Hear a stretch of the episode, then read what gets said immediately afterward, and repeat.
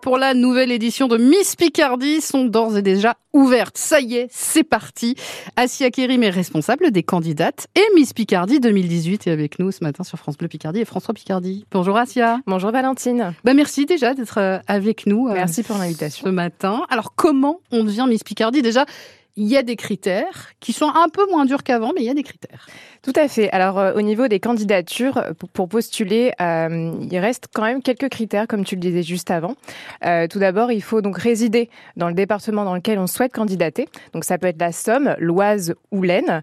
ensuite, il faut mesurer au minimum 1m70. C'est l'unique critère qui reste. Bon, c'est raté pour moi. Et puis, il faut également être majeur, donc avoir plus de 18 ans. C'est uniquement ces critères-là qui restent euh, aujourd'hui. Ça marche. Je crois que maintenant on peut avoir des tatouages, ce genre Tout de choses. Tout à fait. On peut avoir des euh, tatouages, on peut être marié, on peut avoir des enfants.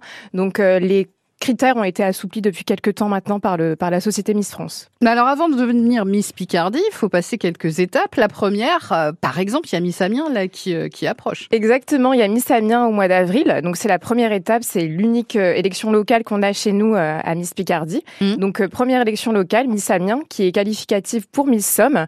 et puis ensuite Miss Picardie et peut-être Miss France par la suite. Mais alors comment on fait pour candidater par exemple à Miss Amiens Alors c'est tout simple. on peut nous contacter directement par mail, sur les réseaux sociaux également. Euh, il suffit d'envoyer une candidature, donc on demande quelques photos, une lettre de motivation, mm. et, c'est tout simple finalement. Il y a juste ça à envoyer pour candidater. Je pense qu'il y a quand même pas mal de filles qui ont un peu, euh, qui ont un peu peur, qui ont un peu le trac, qu'osent pas euh, se présenter. Qu'est-ce qu'on pourrait leur dire pour déjà les rassurer? Déjà, vous les accompagnez, ces filles-là bah, finalement, c'était un peu mon cas quand je me suis présentée il y a mmh. presque six ans maintenant, ça remonte.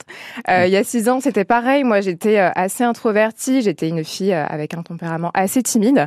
Euh, c'était pas une évidence pour moi de me présenter à une élection de Miss. Et puis finalement, je me suis dit que ça pouvait être une opportunité euh, à la fois personnelle, peut-être même professionnelle par la suite. Donc, je me suis présentée et finalement, cinq ans après, je me rends compte que ça m'a apporté énormément. Ça m'a fait grandir, ça m'a mmh. fait prendre confiance en moi aussi.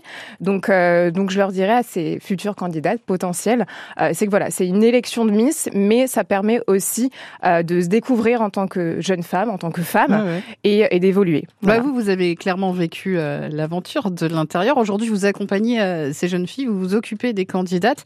Mais comment vous les accompagnez? Comment vous les chouchoutez? Alors moi, mon rôle aujourd'hui, ça va être d'être entre guillemets la chaperonne. Donc la chaperonne, c'est un peu la nounou des candidates.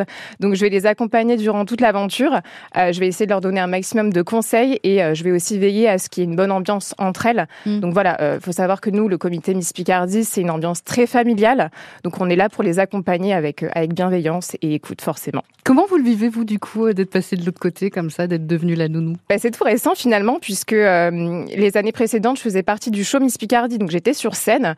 Et aujourd'hui, je vais être dans l'organisation, donc derrière le rideau, on va dire.